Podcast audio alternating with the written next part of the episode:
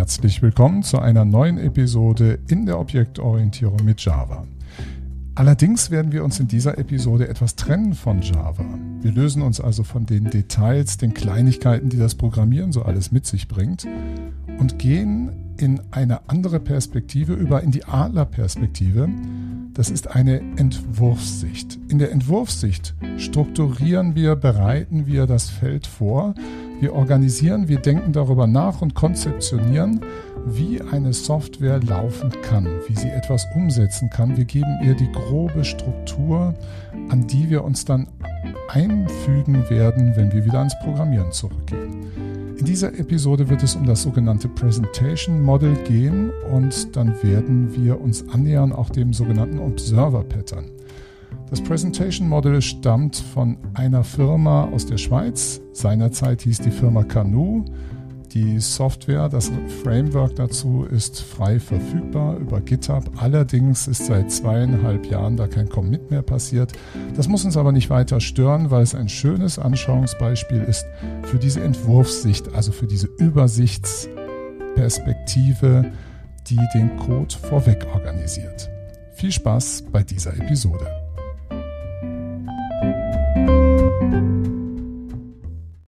Ich versuche Ihnen zunächst zu beschreiben, in welchem Kontext sich dieses sogenannte Presentation Model befindet.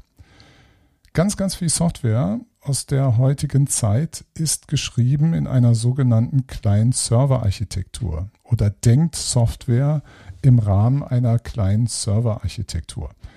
Was mit diesen zwei Begriffen gemeint? Ein Server ist meistens ein Computer, der irgendwo im Internet steht, ein größerer, schnellerer Computer und ein Client ist irgendein Gerät, was darauf zugreift.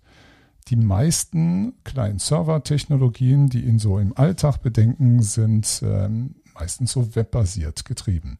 Ihr Client ist zum Beispiel Ihr Browser auf dem Smartphone oder auf dem Tablet oder auf dem Desktop, Laptop, wo Sie einen Browser haben, der im Kern nur eine Visualisierungsfunktion hat. Zwar angereichert mit ganz viel JavaScript, sodass diese Visualisierungsfunktion auch eigene Rechenarbeiten noch übernehmen kann. Aber lassen wir das mal gerade ganz einfach. Der Client, also mein Kleinrechner, der dient eigentlich nur zu Anzeigezwecken und wenn irgendwas ist, also ein Ereignis stattfindet auf dem Client, dann sendet der Client eine Anfrage an den Server, also den, diesen etwas größeren Rechner der hat die gesamte Logik, ein Abbild dessen, was meine Anwendung können soll, auf dem Server laufen. Reagiert dann in irgendeiner Art und Weise auf zum Beispiel dieses User-Event, also diese Interaktion, die ein Nutzer angestoßen hat, die wurde rübergemeldet an den Server. Das bedeutet irgendwas auf der Software, auf dem Server, wird dann wieder zurückgespiegelt und dann verändert sich meine Darstellung. Machen wir ein ganz einfaches Beispiel. Ich habe so ein simples Spiel wie Tic-Tac-Toe, also 3x3-Feld mit Kreuz, Kringel, abwechselnd wird da drauf gesetzt. Wenn ich also auf meinem Handy ein Feld antippe und sage, da setze ich einen Spielstein hin, dann ist das erstmal nur die Anzeige, die über mein Handy bedient wird. Im Rahmen dieser kleinen Serverarchitektur wird jetzt die Position des Spielzugs, das hat sich ja hier gerade visuell erstmal angedeutet, ich habe da hingeklickt, diese Position übertragen auf den Server. Dort wird der neue Gegenzug berechnet und mir dann zurückgemeldet ans Handy. Das ist die Position, die der Computer ausgerechnet hat. Stell die jetzt bitte auch da. Und dann sehe ich die Anzeige, was jetzt auch da passiert. Es ist eigentlich sogar noch viel kleinteiliger, als ich das hier gerade so grob beschreibe, aber das soll Ihnen erstmal nur eine Idee geben von dieser Architektur. Das Presentation Model, das ist etwas, das hat sich diese Firma Canoe so ausgedacht. Die teilt dieses Presentation Model auf auf einen Teil des Servers und auf einen Teil des Clients. Wieso, weshalb, warum und wie der Aufbau funktioniert, das werden wir uns gleich in kleinen Schritten erarbeiten. Kerngedanke ist nun nochmal folgender, um das ganz prägnant nochmal zusammenzufassen. Auf dem Server befindet sich die eigentliche Logik und alle Datenhaltung, die notwendig ist, um einen Zustand der Applikation zu erfassen und zu halten, mit der ich gerade interagiere. Auf meinem Gerät, dem sogenannten Client, Da passiert im Kern nur die Interaktion und die Visualisierung des Ganzen, was da passiert. Und jetzt gehen wir mal in Einzelschritten durch, was da sich aufbaut, wie man sich das erklären kann, wie Struktur, wie eine Entwurfssicht in das Ganze hineinkommt, ausgehend von dieser Grobarchitektur der Client-Server-Ausrichtung von Software.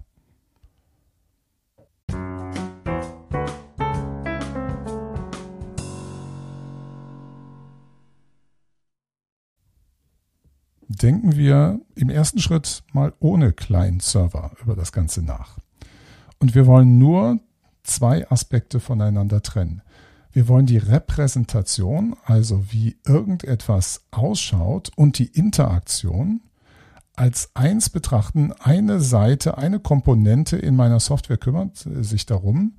Das heißt also, das ist in aller Regel die sogenannte grafische Oberfläche, Graphical User Interface.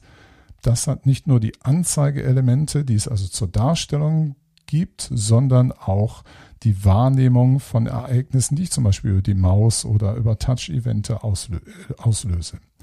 Das ist der eine Teil, den ich in einer Komponente fassen möchte. Und dann gibt es eine andere Komponente, die ich fassen möchte, die alle Funktionalität und auch notwendige Datenhaltung aufnimmt. Nennen wir mal gerade, dass das schlicht und ergreifend das API, das Application Programmers Interface, dort, wo alles passiert, vorgehalten wird, die Funktionalität. Bleiben wir also gerade bei dem Beispiel von eben, das Tic-Tac-Toe. Da wird die aktuelle Spielstellung gespeichert und auch die Funktionalität vorgehalten. Und auf der grafischen Seite passiert alles, wie soll das dargestellt werden und welche Ereignisse können auftreten und wie sind diese Ereignisse zu interpretieren. Jetzt möchte ich diese zwei Komponenten miteinander verheiraten. Ich möchte sie in den Austausch bringen, in eine Kollaboration. Die sollen also jetzt gemeinsam etwas tun. Das machen wir jetzt so, wir gehen mal davon aus, dass es irgendwie schon gelöst ist, dass es eine ereignisbasierte Programmierung möglich ist im Hintergrund. Das heißt also, die Oberfläche kann damit umgehen, dass irgendetwas auf ihr passiert. Jetzt müssen wir zwei Komponenten, nehmen wir mal an, das seien Objekte, die müssen wir erst gegenseitig bekannt machen. Das heißt, das eine, das API mit den Funktionen und den Daten registriert sich bei der grafischen Oberfläche und die grafische Oberfläche ihrerseits registriert sich bei dieser Komponente, dem API mit den Funktionen und Daten. Natürlich würde eine Richtung auch genügen, aber das wäre etwas umständlich. Wenn das API etwas melden möchte an die GUI, muss es sofort ohne Umwege wissen, wo bist du. Das heißt, es braucht eine Referenz auf diese andere Komponente. Genauso, wenn die GUI etwas hat, muss sie in der Lage sein, sofort sich zu melden beim API. Ich habe ein Anliegen. Wenn diese Registrierung beiderseits passiert ist, dann ist es also möglich, dass die GUI Bescheid sagt mit einem Methodenaufruf beim API, du, ich habe irgendetwas. Da muss es natürlich ein Interface geben. Und andererseits kann das API Methodenaufruf auf der GUI-Seite machen. Das ist also unsere schlichte Zerlegung in zwei Komponenten. Funktionalität wird getrennt von Repräsentation und Interaktion. Selbst wenn Sie an ganz andere Trennideen denken oder Trennanliegen haben, das ist so eine grundlegende Architektur. Ich möchte zwei Dinge trennen, die aber miteinander kooperieren müssen, dann müssen Sie das genau auf eine solche Art und Weise umsetzen. Jedenfalls ist das ein sehr unmittelbarer Ansatz, das zu tun.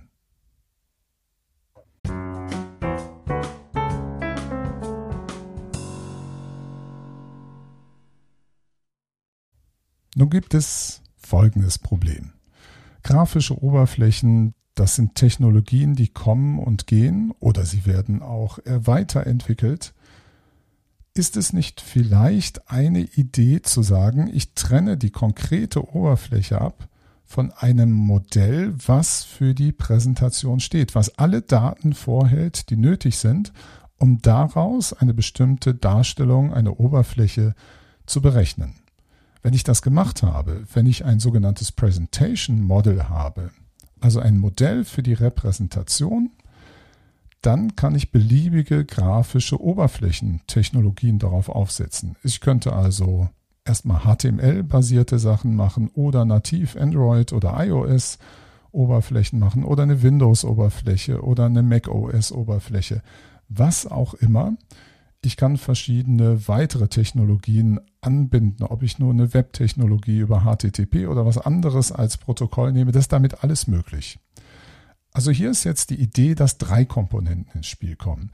Die GUI auf der einen Seite, die eine konkrete Anzeige- und Interaktionstechnologie bedient und umsetzt und die reine funktionale Datenseite ganz rechts, also links GUI, rechts die reine funktionale Datenseite, bekommt jetzt in der Mitte nochmal die Idee eines sogenannten Presentation Models, also eine abstrakte Sicht dessen, was zur Präsentation zur Anzeige gebracht wird. Was hieße das zum Beispiel für unser Tic-Tac-Toe? Das hieße dann, dass wir dort beispielsweise ein Array haben, in dem wir sagen, wir haben hier neun Werte, ist zum Beispiel ein zweidimensionales Array mit bestimmten Feldeinträgen, zum Beispiel zwei Charakteren, einem X und einem O, in dem man sagt, ihr seid jetzt dieses Array mit diesen zwei Zeichen, ihr seid eine sehr abstrakte Sicht. Das klang immer noch ein bisschen konkret, darum könnte man das noch abstrakter machen, indem man zum Beispiel ein eindimensionales Array nimmt, dass man zwei Zahlenwerte dafür nimmt, aber man sagt, das ist die grundlegende Information, die ist nötig für das Presentation Model. Es könnte auch noch mehr dazukommen, was man an Informationen in diesem Presentation Model hat wie zum Beispiel eine Uhr, die mitläuft, Namen, die angezeigt werden, Punktestände und so weiter. Das wird alles zusammengefasst an Informationen, die das Presentation Model bereithält, ohne, das ist sozusagen ein, ein anzeigefreies Darstellungsmodell, während dann die GUI, die kann ich dann anschließen, verschiedene Technologien umsetzt, die dann konkret darstellen, wie das Ganze aussieht. Jetzt haben wir drei Komponenten, die zur Kooperation gebracht werden. Das heißt, jetzt muss die GUI gekoppelt werden mit dem Presentation Model und das Presentation Model mit der API, die die Funktion und die Datenhaltung umsetzt. Also in allen Fällen müssen wir erstmal diese Registrierung machen, die GUI zum Presentation Model, Presentation Model zum GUI, das Presentation Model zum API, das API zum Presentation Model. Dann haben wir die ganzen miteinander gekoppelt so dass jetzt die eine Seite, wenn also von der Interaktionskomponente irgendein Ereignis auftritt, ein sogenanntes User-Event, dann kann es an das Presentation Model äh, weitergegeben werden. Das kann daraufhin zum Beispiel irgendwas in der internen Datenhaltung der abstrakten Anzeige irgendwas ändern und ein Update-Model Aufruf machen an das sogenannte Modell, wo die Funktionen und die Daten vorgehalten werden, um zu sagen, es hat sich bei mir etwas geändert, bitte aktualisiere auch bei dir die Information. Es kann sein, dass das Datenmodell, die Funktionalität, das sogenannte API, dass dort auch etwas passiert, dass es also einen Zustandswechsel gibt. Damit wird ein Event ausgelöst, weil es nämlich heißt, bei mir hat sich etwas getan, was Auswirkungen hat auf das Presentation Model. Dann wird das Presentation Model also informiert und kann seine Anzeige, seine abstrakte Anzeige, die keine konkrete ist, also seine Datenhaltung zur Anzeige von etwas aktualisieren und dann einen Methodenaufruf zur GUI machen, Update View, also sei so gut und aktualisiere jetzt auch diese konkrete Darstellung. Wir sind also jetzt einen kleinen Schritt weiter, haben also eine konkrete Anzeige und ein funktionales Datenmodell voneinander entkoppelt durch eine abstrakte Präsentationsschicht dazu. Jetzt muss ja noch irgendwo der Clou sein, warum wir das getan haben.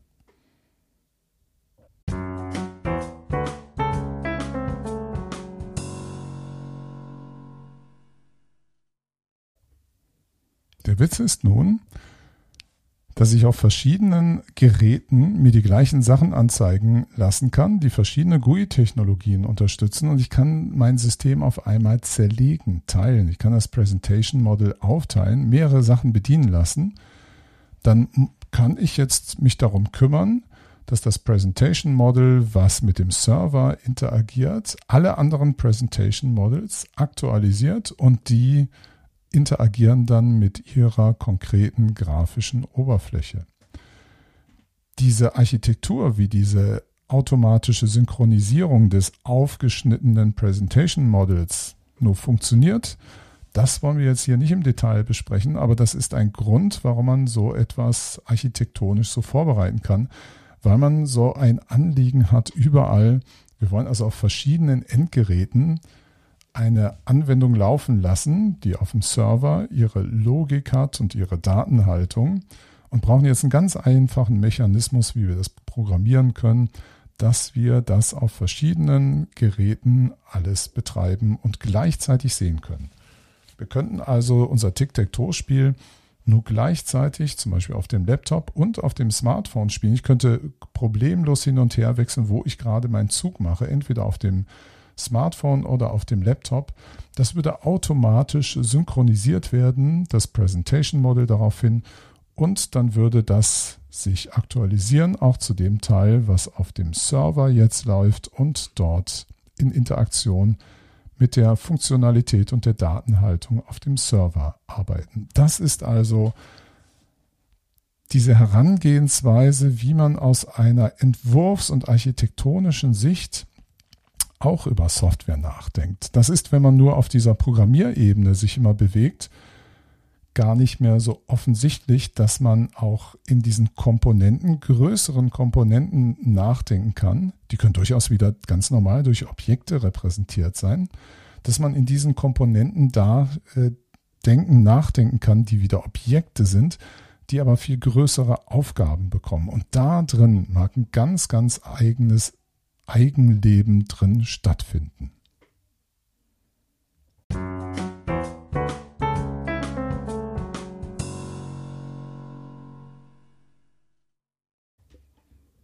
Wir haben gesehen bei dieser Art von Entkopplung, die dann irgendwie eine Art von Kooperationsverhalten braucht, also in Kooperation treten möchte, dem liegt ein immer gleiches Verfahren zugrunde, dass wir also separieren, wir registrieren uns und dann sind wir in der Lage, einen Aufruf zu machen, wenn irgendwas bei uns passiert. Das ist das zugrunde liegende Basismuster dazu ist das sogenannte Beobachtermuster oder auch Observer Pattern. Das wurde damals in dem bekannten Buch zu Designmustern von Gamma und Kollegen, den sogenannten Gangs of der Gang of Four, also einer Vierer-Gang, damals dokumentiert. Damals, ich muss gerade nachdenken, ich glaube Ende der 80er, wenn ich es gerade richtig im Kopf habe, wurden eine Reihe von Entwurfsmustern, das heißt typischen Szenarien, wie man schlau Software zerlegen kann, ohne dass man das gleich auf der Code-Ebene darstellen muss, sondern ein wenig aus dieser Adlerperspektive, dieser Entwurfsperspektive, wo man etwas grober, wenn man so möchte, darauf gucken kann. Und dieses Muster zerteilt die Welt in Rollen. Dafür kann man dann wieder Interfaces nehmen oder auch Klassen nehmen. Und da gibt es zwei Rollen. Es gibt den Beobachter, Observer auf Englisch, und den Beobachteten, das Observable. Das nennt man hier in dem Observer-Pattern auch gerne Subjekt. Und wie funktioniert das jetzt? Der Beobachter, der kann sich anmelden bei dem Subjekt, bei das er unter Beobachtung gesetzt hat. Also es gibt so ein Register. Er kann sich natürlich auch wieder deregistrieren. Und das Subjekt hat damit eine Liste, wer interessiert sich alles für mich, wer sind also alles die Beobachter. Und wenn irgendwas Interessantes bei mir stattfindet, wovon die Beobachter informiert werden müssen, dann gibt es eine eigene Methode, die heißt Notify Observers. In dieser Methode steht per Default eigentlich nichts anderes drin, nämlich eine Schleife, die alle Beobachter, die sich registriert haben, durchläuft und dort bei jedem Beobachter die Update-Methode aufruft. Das heißt, jeder Beobachter muss also diese Update-Methode implementieren. Und dann kann ich von dieser, diesem Interface beliebig viele Klassen ableiten, die dieses Interface implementieren. und habe die Möglichkeit, dieses Pattern umzusetzen, dieses Muster umzusetzen. Wenn man sich das in Java anschaut, in dem Begleitmaterial ist ein ganz, ganz einfaches äh, Beispiel dabei. Eine Klasse Modell, die erweitert das Observable, also das zu beobachtende. Das Modell wird also unter Beobachtung gestellt. Und hier habe ich ganz einfach einen Stapel genommen mit der Standardimplementierung vom Stapel, auf den ich etwas pushen kann. Und ich kann den ähm, Stack mir zurückgeben lassen. Und immer so hier die Annahme, immer wenn ich etwas pushe auf den Stapel, dann sage ich, gut, es hat sich bei mir etwas geändert und dann informiere ich alle Beobachter dieses Modells, das heißt also dieses Stapels, die werden dann alle informiert über diese Änderung. Und jetzt habe ich noch zwei Observer programmiert, eine Listensicht, also irgendwie eine Listendarstellung auf dem Modell und eine Tabellendarstellung auf diesem Modell. Ich weiß das in diesem Beispiel als ein bisschen sinnfrei, aber soll Ihnen die Idee so vermitteln, wie das Ganze funktioniert. Die Listensicht implementiert den Beobachter, das Beobachterinterface, hat also seinen ganz normalen Konstruktor. Mit dem Konstruktor habe ich ein Modell übergeben. Also die List View braucht selbstverständlich, damit sie als View funktionieren kann, irgendein Modell, was sie ja darstellen möchte, zu dem sie eine Darstellung ähm, angeben möchte. Und wenn es das bekommt im Konstruktor, dann meldet es sich auch beim Modell als Beobachter an. Genauso ist das bei der Tabellensicht, die dann den Observer implementiert.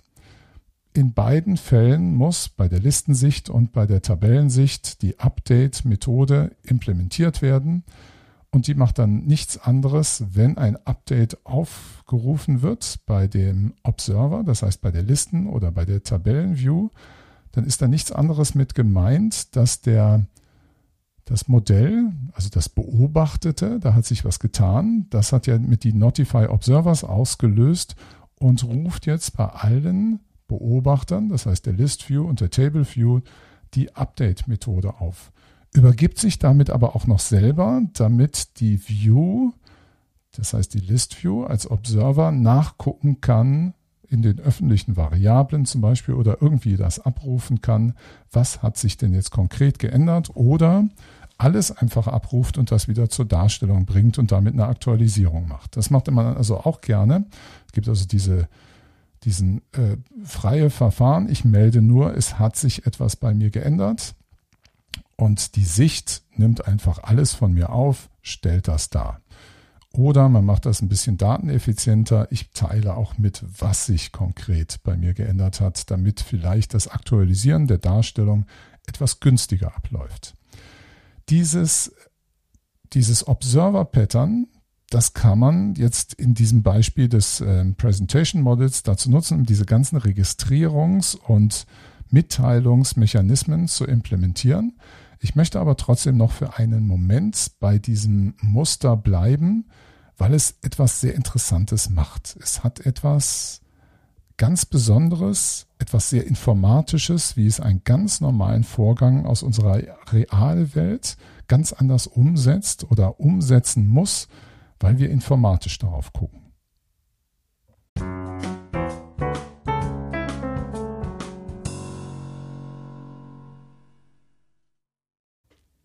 Versetzen wir uns für einen Moment in unsere in Anführungszeichen normale Welt. Wie ist es da, wenn es irgendetwas gibt, wo es einen Beobachter gibt und irgendetwas Beobachtetes gibt? Wenn es zum Beispiel hier auf dem Tisch nebenan neben mir ein Apfel liegt. Nehmen wir an, dieser Apfel ist das, was ich beobachten möchte. Das ist also das Beobachtete. Und ich bin der Beobachter in diesem Fall. Im Augenblick schaue ich in eine ganz andere Richtung. Das heißt, ich nehme diesen Apfel überhaupt nicht wahr. Was ich also machen muss, wenn ich diesen Apfel beobachten möchte, ich muss meine Aufmerksamkeit, das heißt in dem Fall meinen Blick auf den Apfel richten. Erst dann nehme ich etwas über den Apfel wahr, wenn sich etwas bei ihm tut. Er vermodert zum Beispiel über lange, lange Zeit. Das ist ein Vorgang, der zu beobachten ein wenig schwerfällt. Aber es könnte genauso gut sein, dass ich beobachte, dass auf diesem Apfel gerade ein Vogel sitzt, der aus diesem Apfel kleine Stückchen herauspickt. Und dann kann ich ganz normal beobachten, wie sich der Zustand des Apfels verändert. Das läuft faktisch darüber ab, dass ein Photon vom Apfel, also das heißt Licht kommt aus dieser Welt über die Sonne, wird reflektiert an dem Apfel und ein Photon dringt in mein Auge an einen Rezeptor, was mir dann nach ganz, ganz viel Software-Schichten, wenn man so möchte, vermittelt, an dem Apfel hat sich etwas geändert. Sie erinnern sich, das haben wir in der Episode zur Nebenläufigkeit, der Apfel existiert eigentlich komplett unabhängig von mir, dem Beobachter, darum auch die Notwendigkeit, dass ich meine Aufmerksamkeit ausrichte, weil sonst tut der Apfel das, was er halt tut. Er mag verrotten, er mag gerade gefressen werden, aber es entzieht sich meiner Kenntnis. Diesen Vorgang, diesen realen physikalischen Vorgang des Beobachtens, auch mit Photonen und allem drum und dran, was dazugehört, müssen wir jetzt übersetzen in eine Welt des Berechnens, wo es nur einen Ausführungsfaden gibt, nur einen Thread gibt. Und dann sehen Sie vielleicht, dass dieses Beobachtermuster versucht, diese physikalische Erfahrung des Beobachtens sehr abstrakt umzusetzen in den Wesenskern, was denn Beobachten eigentlich bedeutet. Nämlich, wenn ich jetzt der Beobachter bin und wende mich zu etwas zu, dann heißt das, in dieser Welt, die nur einen Faden hat, einen Ausführungsfaden, ich melde mich bei dem Apfel an.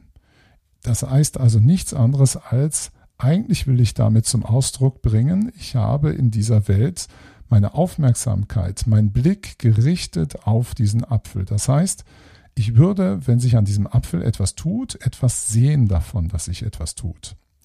Der Apfel ist in dem Fall informiert worden über, dass er gerade unter Beobachtung steht.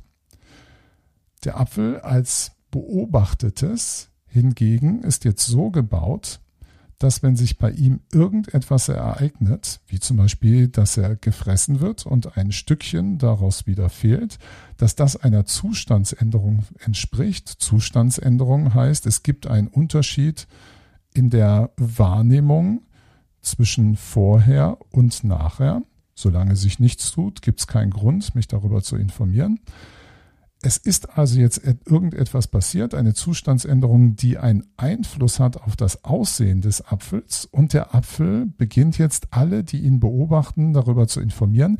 Er sendet, wenn man so möchte, über dieses Informieren des Aufrufens meiner Update-Methode, wenn man so möchte, sendet er mir das Photon, also dies, die, die Information, die da besagt, ich habe mich geändert. Das ist eine ganz schwache Art, das ist die geringst mögliche Informationseinheit, die einfach nur sagt, es hat sich etwas bei mir geändert.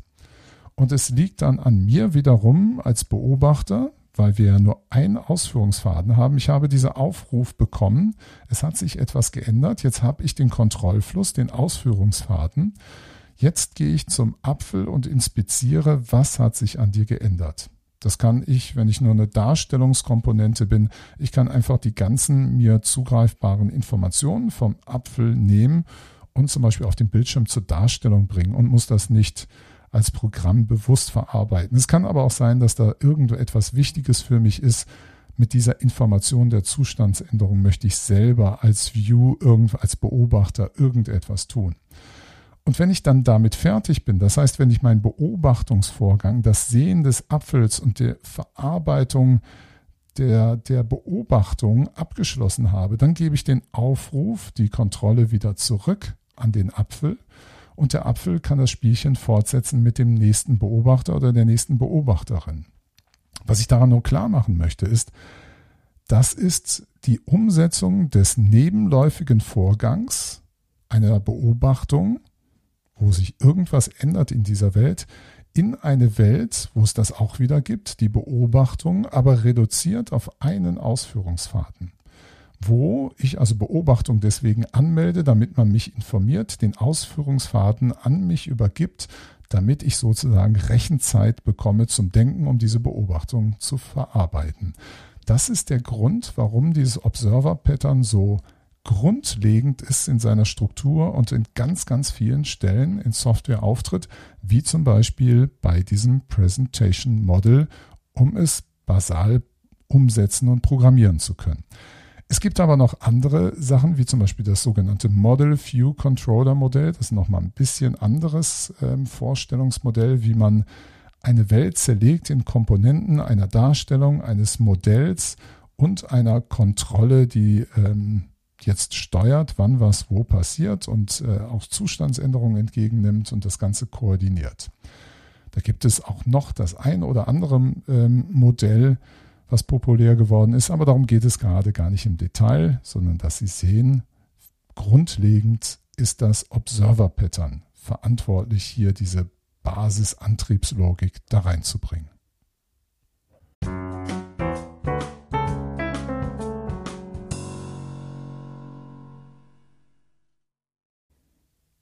Habe Ihnen schon in der Episode zur Nebenläufigkeit erzählt, dass das Observer Pattern mit Java 9 nicht mehr als äh, aktuell gilt, sondern als deprecated. Also noch kann man es nutzen, das Interface. Man bekommt aber einen Warnhinweis. Das ist abgelöst worden über Reactive ähm, X, das ähm, eine neue Art, ein bisschen andere strombasierte Art, um reaktiv auf Ereignisse in der Welt ähm, eingehen zu können. Aber das sei nur eine Seitenbemerkung. Es ist trotzdem total spannend und interessant, sich mit diesem Urmodell des Observers mal auseinandergesetzt zu haben. Vor allen Dingen finden Sie das noch ganz viel in Altsoftware und es prägt ganz, ganz viele Frameworks. Es nicht zu kennen wäre also auch etwas unpassend, auch wenn es inzwischen neue, andere Ansätze gibt, das adäquat, aber auf eine leicht andere Weise umzusetzen. Ich möchte Sie nur anregen, sich mit diesem Presentation Model mal gedanklich so zu befassen, das vielleicht mal in eigenen Softwareprojekten versuchen umzusetzen oder einzusetzen oder auch das Model View Controller Modell sich dem ein wenig zu nähern. Die Idee war ja, dass es eine abstrakte Sicht gibt, auf die man konkrete Sichten oder Views aufsetzen kann und wenn Sie einen kleinen Trick dafür brauchen, tun Sie so, als ob Sie selbst das Presentation Model seien. Das hilft ein wenig in diese Art der Denke hineinzufinden. Das war's für heute. Ich hoffe, es war wieder interessant und spannend. Bis bald zum nächsten Mal. Ciao, ciao.